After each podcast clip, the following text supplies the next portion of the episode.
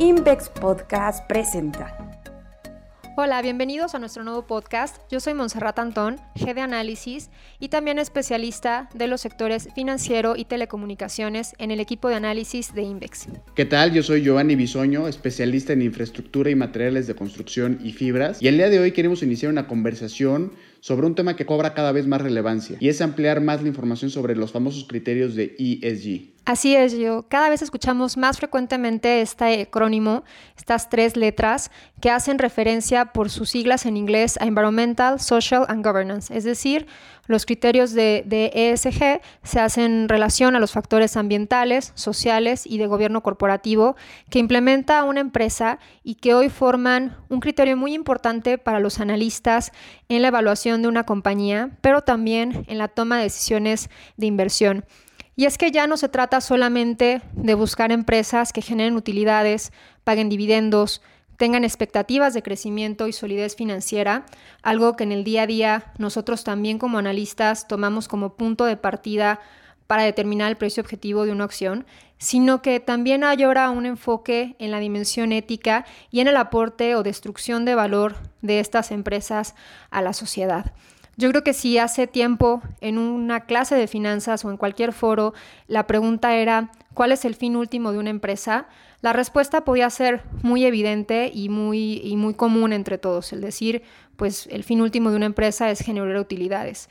Pero yo creo que si esta misma pregunta se hace en la actualidad, se podría abrir un debate y decir que generar utilidades podría ser una respuesta incorrecta, porque ya no se trata solo de tener utilidades a cualquier costa es buscar, sí, es cierto, generar utilidades, pero también generar valor para la sociedad en distintos sentidos y en distintos campos, ¿no?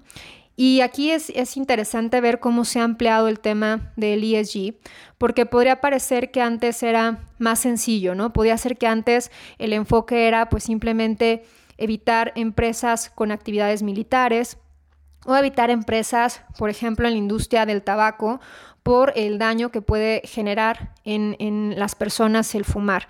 Pero hoy ya no es solamente conceptos que antes eran más puntuales, sino que hablamos ya no de inversiones éticas, sino de inversiones sustentables. El campo en este sentido se ha ampliado de forma importante y por eso creo que es, eh, vale la pena empezar esta conversación mencionando justamente qué son los, los campos que incluye cada una de estas letras que son tres letras muy sencillas pero muy poderosas. en la letra E encontramos temas ambientales, por mencionar algunos, cambio climático, emisiones de gases de efecto invernadero, agotamiento de recursos, entre ellos uno muy vital como es el agua, residuos y contaminación. En la S de sociedad encontramos condiciones laborales, incluyendo temas que parece incluso difícil creer que sigan existiendo, como son la esclavitud o la explotación infantil, comunidades locales como las indígenas, salud y seguridad, relación con empleados y diversidad. Muy sonado este último tema por las noticias que hemos visto de eh, temas de discriminación e injusticia social que siguen prevaleciendo en las calles, pero que nos hacen voltear a ver qué es lo que pasa dentro de las empresas y otros núcleos donde se pueden fomentar, respaldar o castigar este tipo de actitudes.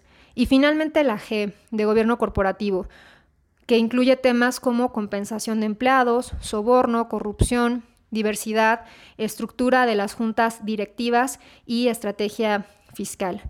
Y regresando al punto que planteaba hace un momento, ¿qué es lo que debe hacer una empresa? ¿Generar utilidades o generar bienestar o generar valor para la sociedad?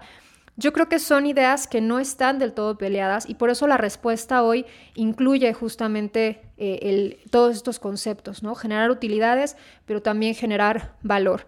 Y puede ser que encontremos que, que nos sorprenda ver cómo hay empresas que han logrado este, esta mezcla positiva ya sea por el uso de energías limpias, que pueden ser más rentables en el largo plazo, o temas de innovación que nos sorprende que puedan volver los procesos más eficientes. Además de, bueno, también eh, evitar multas o sanciones económicas y también evitar eh, externalidades en la operación que pueden generar no solamente un daño económico, sino también un daño reputacional para las empresas.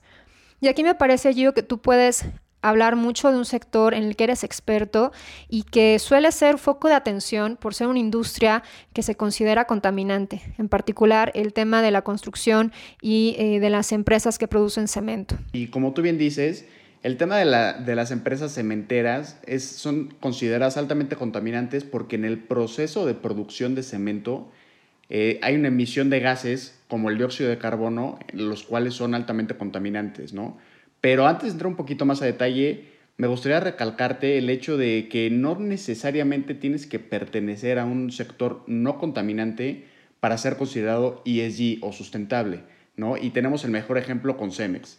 Cemex es parte o está dentro del índice de México de ESG y además de ser una empresa que pues pertenece al sector, como lo hemos comentado, cementero, eh, tiene la meta y tiene el objetivo muy claro la compañía de ser la número uno para el 2030 en la menor cantidad de emisión de dióxido de carbono.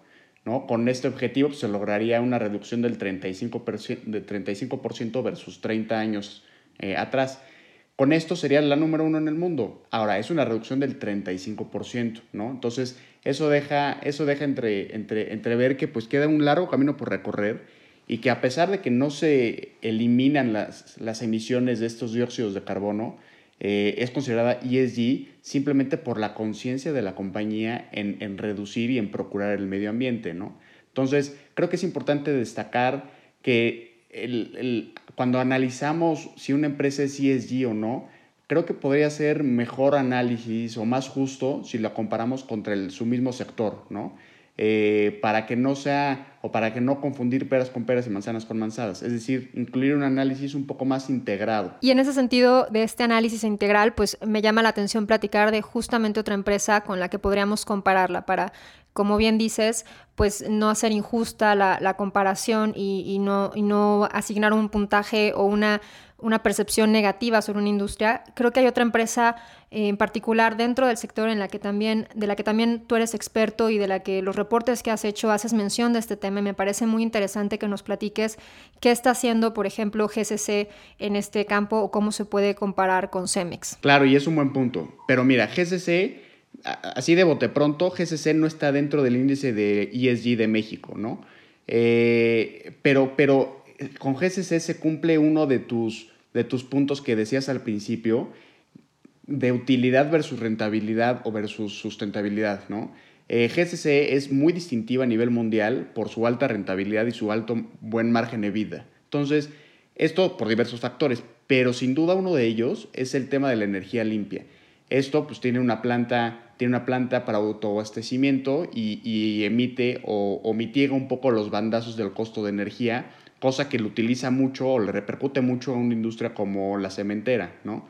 Entonces, aquí se cumple, a pesar que GCC no es ESG, creo que GCC es el perfecto ejemplo para, para romper este mito de la idea de que ser socialmente responsable no necesariamente sacrificas con la rentabilidad. Claro, súper interesante este punto de esta industria que como decía, pues es foco de atención por ser considerada más contaminante, pero hay muchas otras empresas en donde también el tema de ESG cobra relevancia y en distintos campos, ¿no?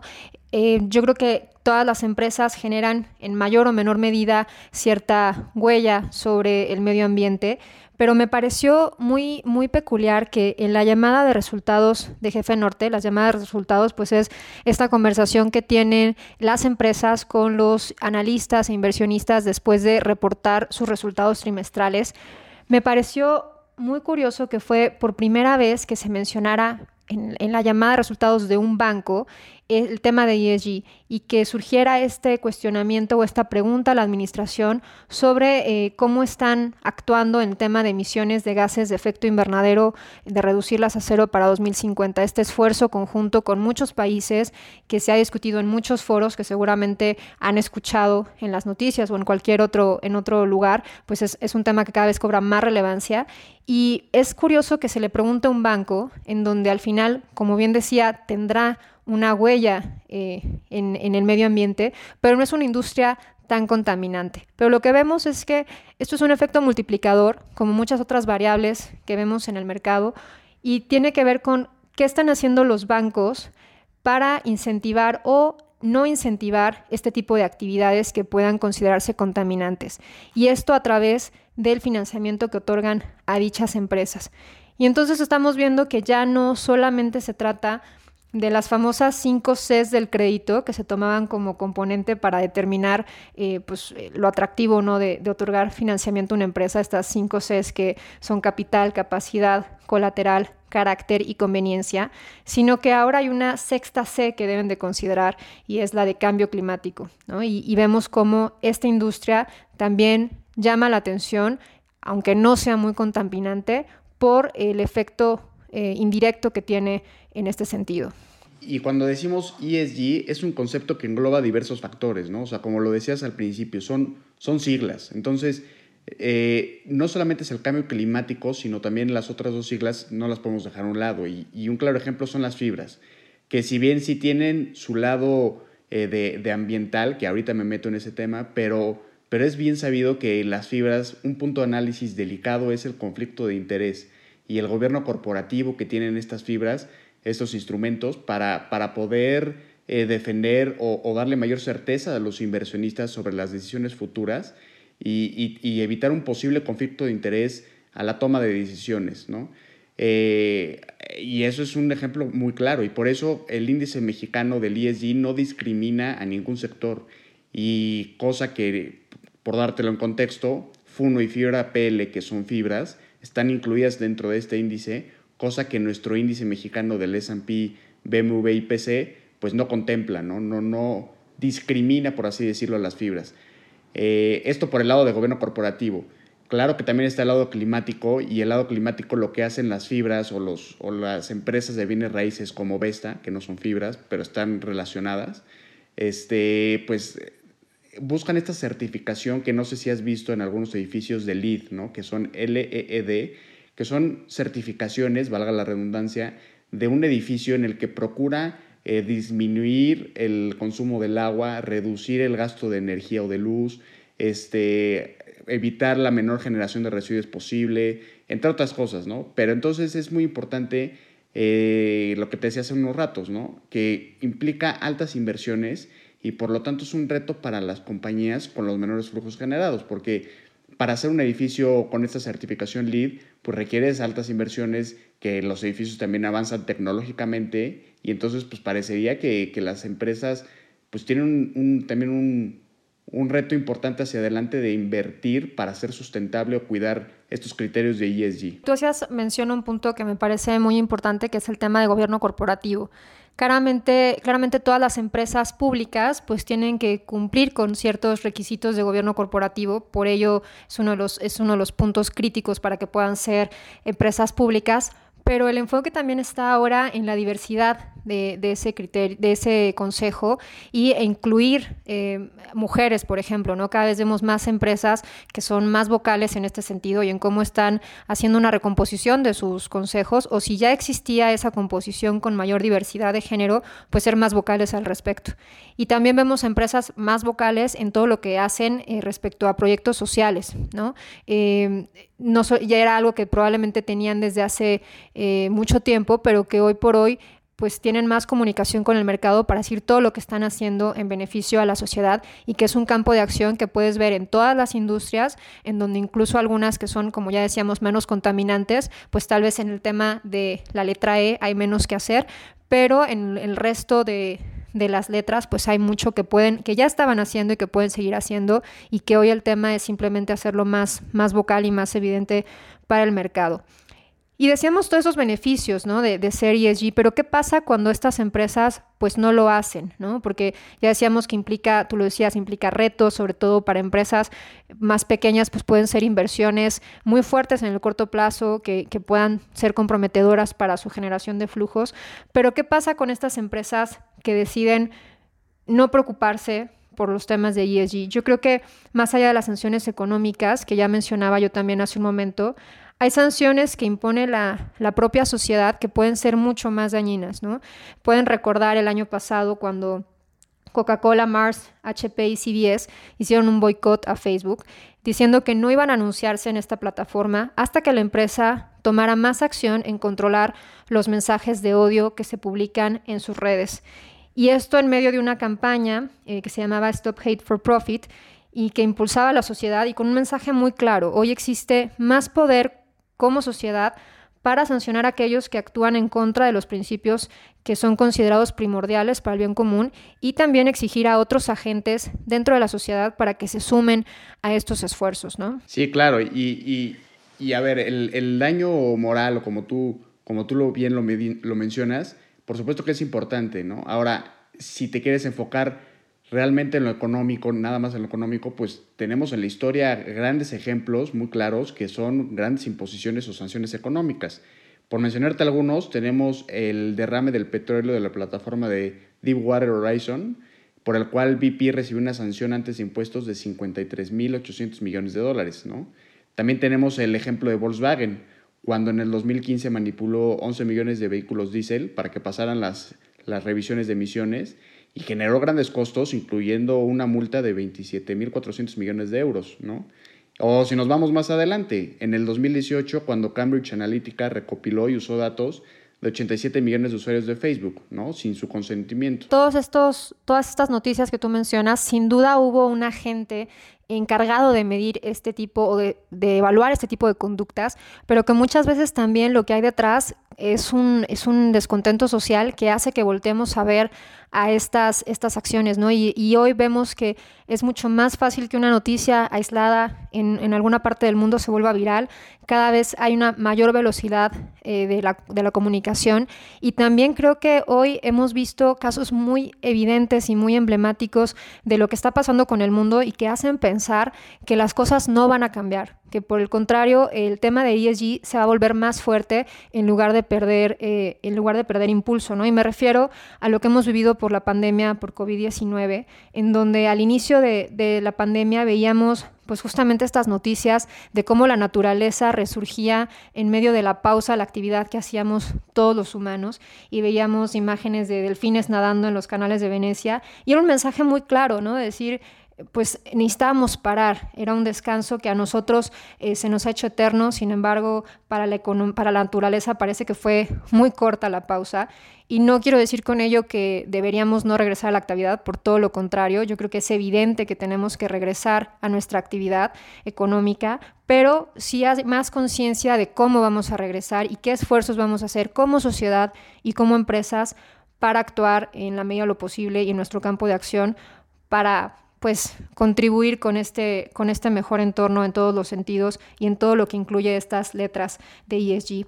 Y me viene a la mente también eh, un anuncio, una campaña que sacó Coca-Cola, que pueden buscar en internet, se llama Un Mundo Sin Residuos, y en ella se ve eh, pues que alguien tira una, una botella, no se cae al cesto de basura, sino se cae al piso, y vas viendo cómo la botella pues va dando vueltas y vueltas hasta llegar al mar y en ese momento alguien pues la, recupera eh, y pues ya es como el momento en donde se le dará un tratamiento para evitar que contamine y al mismo tiempo se escucha un mensaje que dice, ¿alguna vez te preguntaste dónde terminan todas nuestras botellas?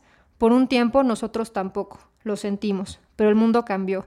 Y creo que es un mensaje muy fuerte, muy sencillo y muy evidente de, pues tal vez como sociedad, como empresa, como seres humanos, no nos preocupaba tanto todo el daño que se estaba generando, pero hoy eso ya no es así, ya no es válido decir no lo sabía o no me había dado cuenta que estaba generando esta externalidad en mi operación. Ahora es importante que todas las empresas eh, se enfoquen en cuáles son los daños que están generando y actuar en consecuencia. ¿no? En ese sentido, Coca-Cola en este anuncio habla de que reciclan actualmente 6 de cada 10 botellas y que esperan para 2030 producir cero residuos y reciclar el 100% de las botellas que vendan. Y como decía, eh, esto es importante eh, ya sea porque sea una convicción propia de la empresa o por la presión que existe de distintos agentes en la sociedad. Y regreso nuevamente a cómo cada vez es un tema más eh, en el que más se fijan los inversionistas y los analistas.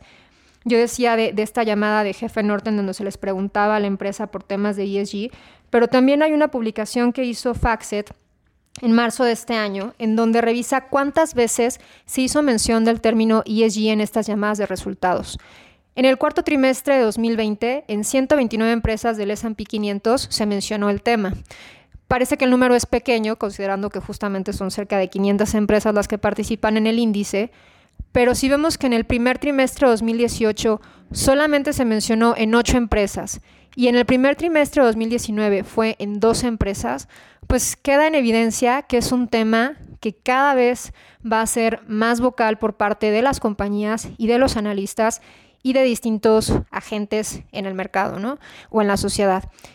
Y me gustaría que me platicaras, yo, ¿tú qué crees que es lo que preocupa a los inversionistas? ¿Por qué crees que esta tendencia está creciendo más allá de lo que hemos mencionado hace unos momentos ya tú y yo en este podcast? Mira, con lo que tú dices es, es, evidente la creciente interés de los inversionistas en este tema, ¿no? Pero yo creo que eh, sin duda podemos pensar que está en la parte ética la atención de los inversionistas, pero como ya decimos, esto no está peleado con las utilidades, ¿no? Y yo creo que el enfoque no está solamente en los avances de las empresas y en cómo se van a alinear más a una forma de pensar más sustentablemente, sino también las implicaciones que podría repercutir en el mercado y en las empresas la salida de inversionistas o de fondos o de portafolios que, que, que, impactan en el precio de cotización y en la liquidez de las empresas. ¿no?